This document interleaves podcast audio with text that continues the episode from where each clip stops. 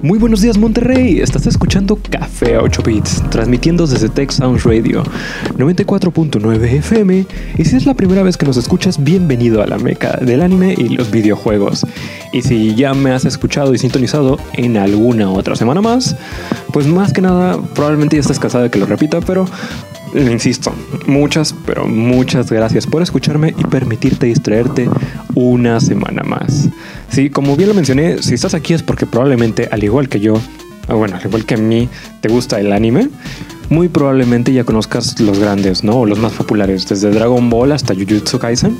No hay nada que esté fuera de, de, tu alcance.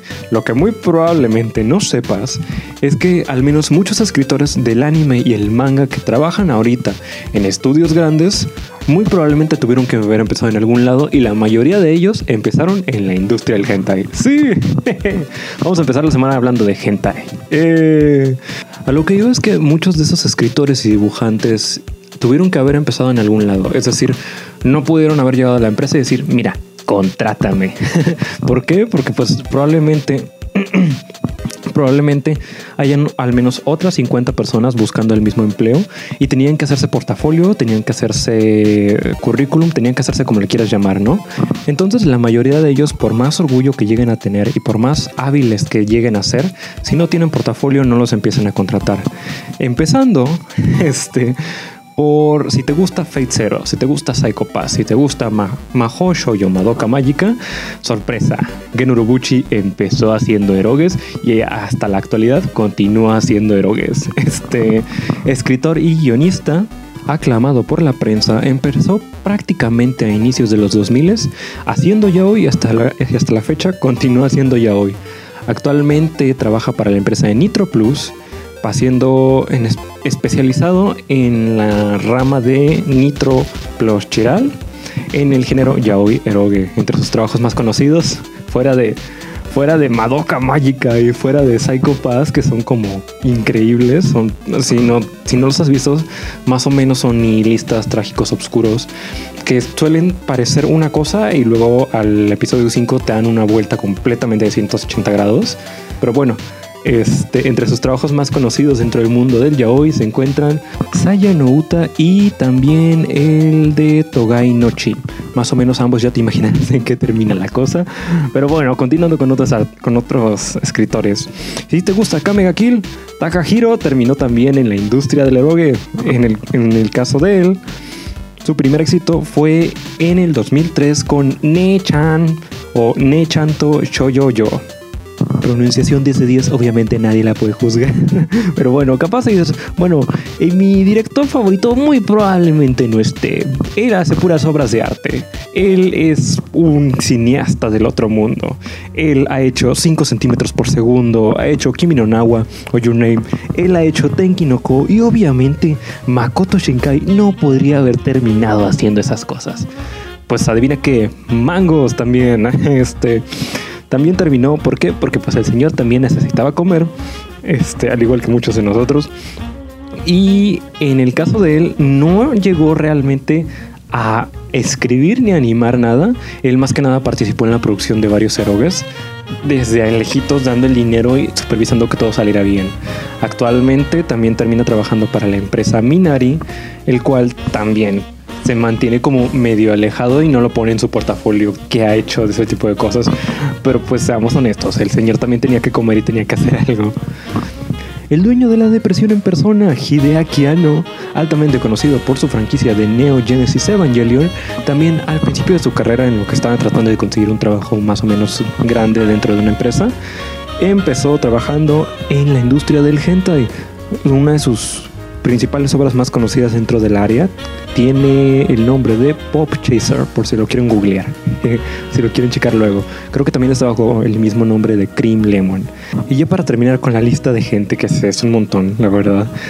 si te gusta la serie de Sword Art Online o Excel World, Reki Kawahara también está dentro de la, dentro de la cosa. Aunque él en su caso empezó haciendo Jinshis Y tengo entendido que fue a principios de los 2000, es una cosa así, y no logré encontrar el nombre, entonces les quedo, les debiendo con el nombre oficial del Dojinshi de Kawahara. Ah, casi se me olvida. Una, una última persona antes de terminar con la sección. Eh, si te gusta Nisekoi y si te gusta Nejima, o si te gusta Nekomonogatari, al menos los animes, este, Akiyuki Shimbo también comenzó haciendo hentai.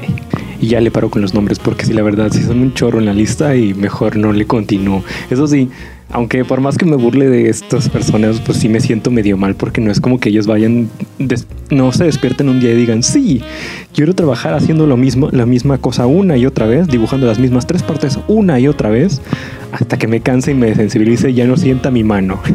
Eh, Continuando con noticias.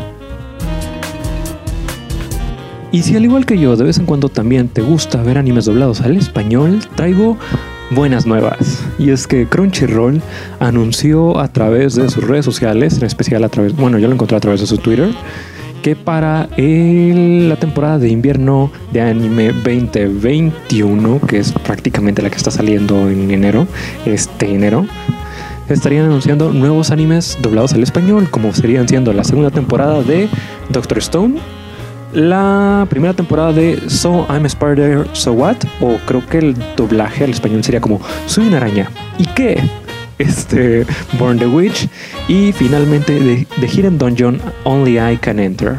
En el caso de Soy una araña y qué, si por alguna razón no te llega a gustar el anime, creo que también lo está publicando Kamite, ya lleva unos par de tomos aproximadamente.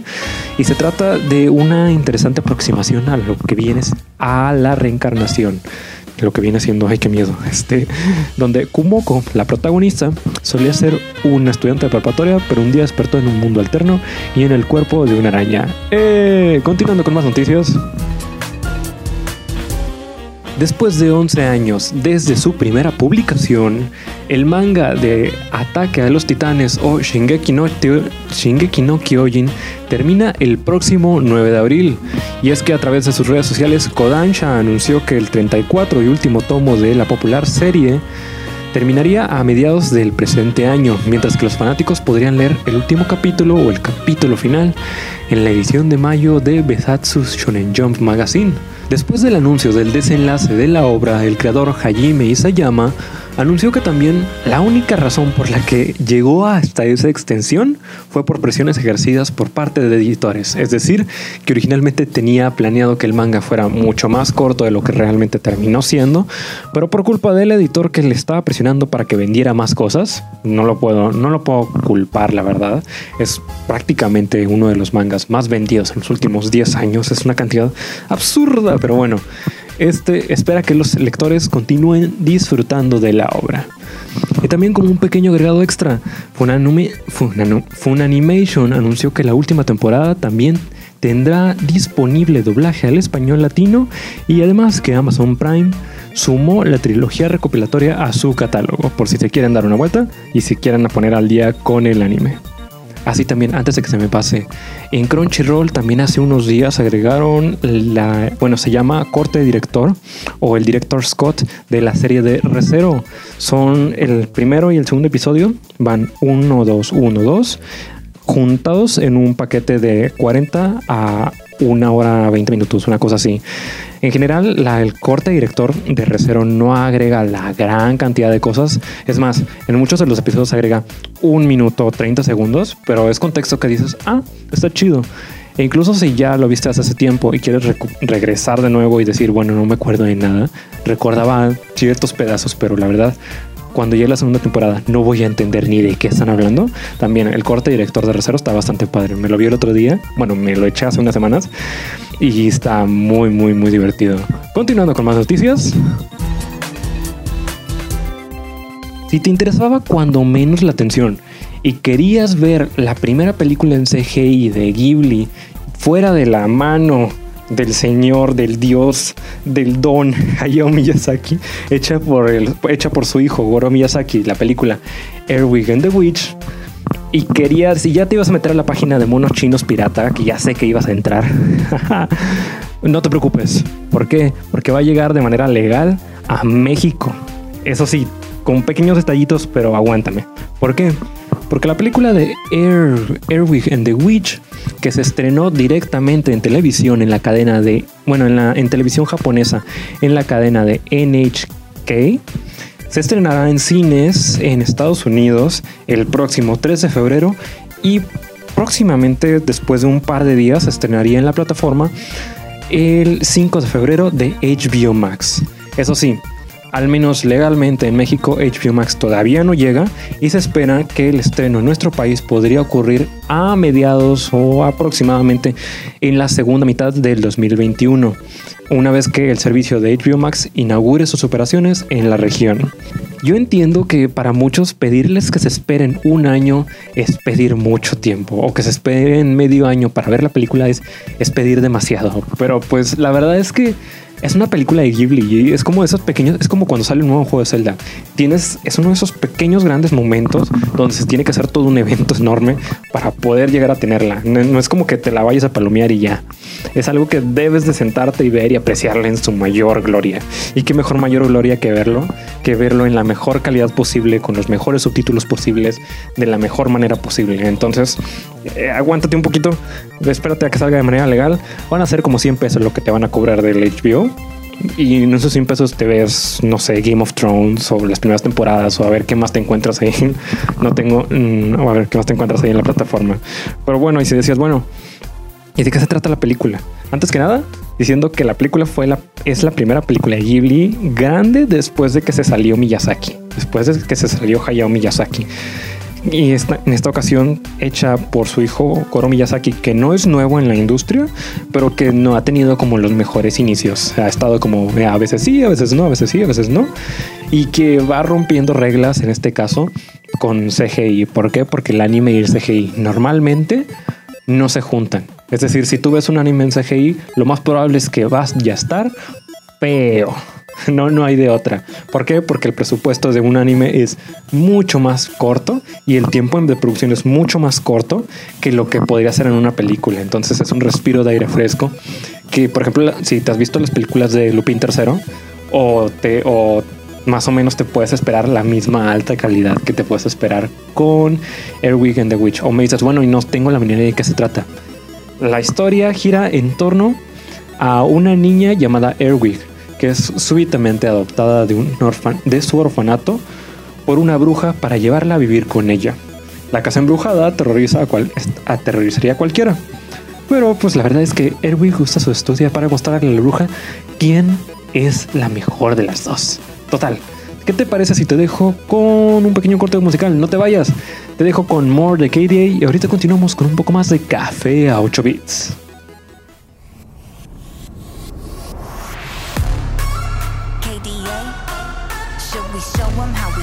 every day.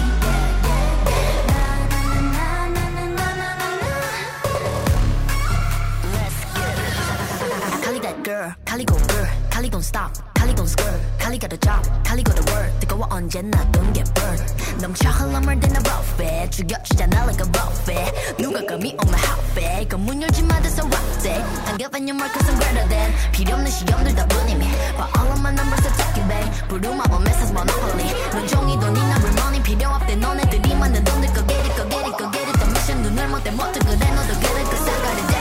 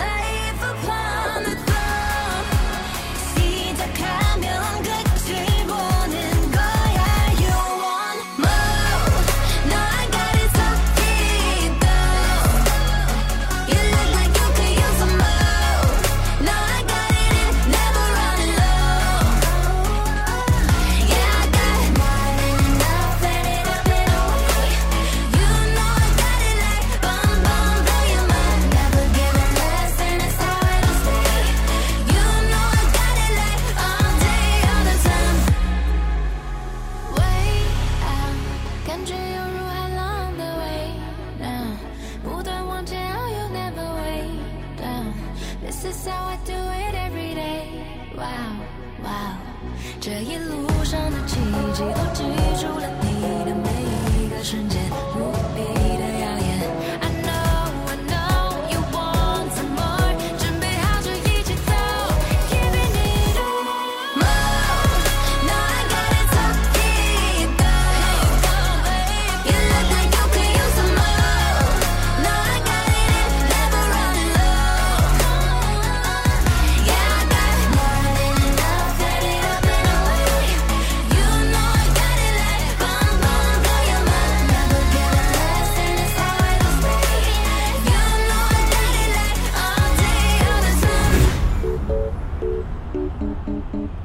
Acabas de escuchar More de KDA.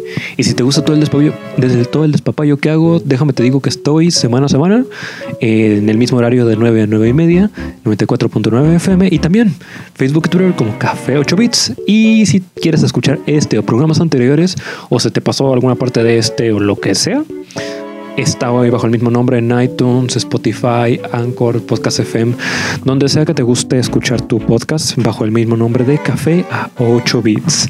Pero bueno, dejando mi shameless self promotion de lado, la verdad es que y pasando a mejores cosas, fans ya están creando su propia versión de Portal 3. Y es que, pese a que Valve es una empresa que programa videojuegos para vivir eh, ah, en su mayor parte de las veces, la verdad es que no saben contar más allá del 2. ¿Por qué? Half-Life 2, digo Half-Life 1, Half-Life 2, Portal 1, Portal 2, este, Left 4 Dead 1, Left 4 Dead 2, pero bueno, como, como muy probablemente nunca nos vayan a dar Portal 3 quedó ah, en manos de fans de poder hacerse su propio juego porque pues el mismo desarrollador no se lo piensa dar gracias a un mod en especial a un grupo de modders que desarrollaron el mod para Half-Life 2 de para, para Portal 2 de llamado Desolation el cual recibe totalmente una campaña nueva que no solamente expande la historia original del título sino que también añade nuevos títulos y funciones. Además que durante esta expansión no oficial tomaremos control de Diana, quien deberá descubrir más sobre los misteriosos orígenes de Aperture Labs. La verdad es que esta es una mega colaboración por parte de fans que se nota que tienen más amor por, por la franquicia que la misma desarrolladora. Por ejemplo, también lo mismo sucedió con Bethesda. Bethesda, lo más probable es que se vayan a tardar siete años mínimo en sacarte el, sacarte el nuevo Elder Scrolls. Como, y quién sabe si el nuevo, el, si el nuevo Elder Scrolls que saquen vaya a estar chido. Es decir, si vemos el último Fallout 76, ahí se me va el nombre, Fallout 76, no es como que sea la mejor cosa del mundo. E incluso el siguiente, en una entrevista que le habían hecho a los, a los desarrolladores de Bethesda, les preguntaron, bueno, ¿y ¿qué nos puedes decir del nuevo, del nuevo Elder Scrolls? Y dijeron, pues no sé, no sé qué te puedo decir al respecto. Lo que sí te puedo asegurar es que el engine en el que va a estar hecho va a ser, va a ser el mismo engine que hemos usado en los últimos 10 años, el Creation Engine. Entonces los mismos, para, con, de manera razonable, muchos fans se enojaron y dijeron, Oye, llevas sacando juegos con este engine durante 10 años. Ya déjalo morir. Fallout, Fallout 3 o Fallout 4 ni siquiera se veía bien en comparación. Si lo comparas con Unreal Engine, nada que ver, día y noche. Entonces el siguiente juego de, Elder Scrolls que vaya a ser en, por ejemplo, Morrowind, que vaya a ser en la siguiente, en el siguiente gran continente, y me lo sacas con gráficos desactualizados de hace 10 años, discúlpame, pero no. Entonces, muchos, muchos modders se unieron a la tarea de hacer su propio juego, de hacer su propio continente. Está bajo el nombre de Beyond Skyrim, bajo la misma página de beyondskyrim.org, donde también salieron, creo que lo llegaron a entrevistar incluso en Kotaku, para desarrollar todo el continente nuevo, todo un juego nuevo, fácilmente 50 horas, 200 horas de juego extra, eh, bajo el continente de Morrowind, desde cero desde los gráficos, desde la, bueno, desde cero entre comillas, ¿no? Pero desde los gráficos hasta todo el desarrollo del juego, un juego completamente entero, hecho 100% por fans. La verdad es que mis respetos a toda esa gente que se mienta la tarea monumental de hacer un juego, nada más por el amor de hacerlo y como con que ya saben que no van a recibir ninguna paga y encima, aunque saben que su juego una vez que lo liberen, existe la muy, muy, muy, muy, pero muy alta probabilidad de que el desarrollador los termine demandando. Por ejemplo, el, el, el mod, bueno, no era el mod, el remake de Metroid que está bajo el nombre de Another Metroid 2 Remake o Another Metroid Remake que apenas salió una semana Nintendo los demandó y les dijeron oye sabemos que no estás ganando nada de dinero y sabemos que lo hiciste todo eso por amor al arte pero no puedes hacerlo y entendemos que, que te tardaste como cuatro años haciendo el juego y, y, entendemos aún así que está aún más bonito que el juego que sacamos. Es mil veces lo que podríamos haber hecho y te podemos haber contratado. Pero en vez de contratarte, ¿sabes qué? Te vamos a demandar. Mira nomás. Entonces, el, realmente, el que hayan comunidades enteras que tanto para el, para el mod de Desolation, como para el mod de Beyond Skyrim, como para el remake de Metroid hagan el juego por amor al arte y que, lo, que se empeñen en hacerlo lo mejor posible. Mis, mis respetos. Continuando con otras últimas noticias antes de terminar el programa. Uno de los videojuegos más esperados de este año, Howard, Howard, Howard's Legacy, ha sido retrasado para el 2022.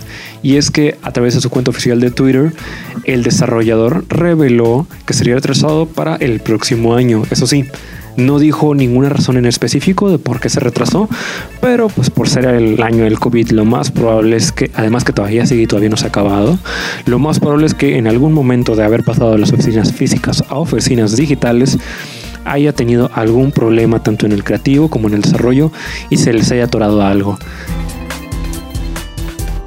Y finalmente ya para terminar con las noticias, muy probablemente ya te hayas enterado que durante la semana no solamente Ubisoft iba a estar bueno, Bugisoft iba a estar produciendo un juego de Star Wars, un juego nuevo, sino que además EA por fin por fin había perdido los derechos de exclusividad para producir juegos de Star Wars.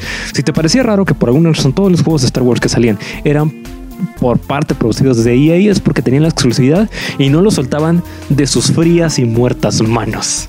A través de Twitter, la empresa confirmó, bueno, anunció que Estamos orgullosos de nuestra larga colaboración con Lucasfilm Games, que continuará en los próximos años. Nuestros talentosos equipos han creado algunos de los juegos más exitosos en la historia de la franquicia de Star Wars, como por ejemplo algunas de las increíbles joyas como Star Wars Battlefront, que, tiene, que es microtransacciones, el juego, Star Wars Battlefront 2, que es microtransacciones, la venganza. Star Wars Galaxy of Heroes, que es un juego de celular todo feo que nadie quiere. Star Wars Squadrons, que es una expansión de Battlefront que pues está chida, pero pues ya venía en Battlefront, así que ok, bueno, gracias. Y el único juego que valió la pena de todos, Star Wars Jedi Fallen Order. Fallen, Fallen Order. Este, eso sí, si estabas emocionado que Ubisoft iba a producir un juego de Star Wars, no sé, yo, yo por una parte estoy feliz de que por fin EA va a dejar, va a continuar haciendo juegos, pero por fin alguien más va a poder hacer algo más, le va a poder pasar la pelota a alguien más. Pero pues es Bugisoft y encima es la, la, parte de Bugisoft que va a estar haciendo todo esto se llama Massive Entertainment. Entonces, estos chavos son los que hicieron Far Cry 3, Tom Clancy de Division el 1, Assassin's Creed Revelations, o sea, están chidos, pero pues no son como los más grandes y los más nuevos y los más interesantes, ¿no? Y encima, aunque se lo lleguen a pasar al estudio grande, pues yo no quiero ver un juego de Star Wars Open World estilo Assassin's Creed estilo Watch Dogs lleno, lleno de cosas nada de vida sin producir. Yo quiero, no sé si es mucho pedir para la empresa, ¿verdad?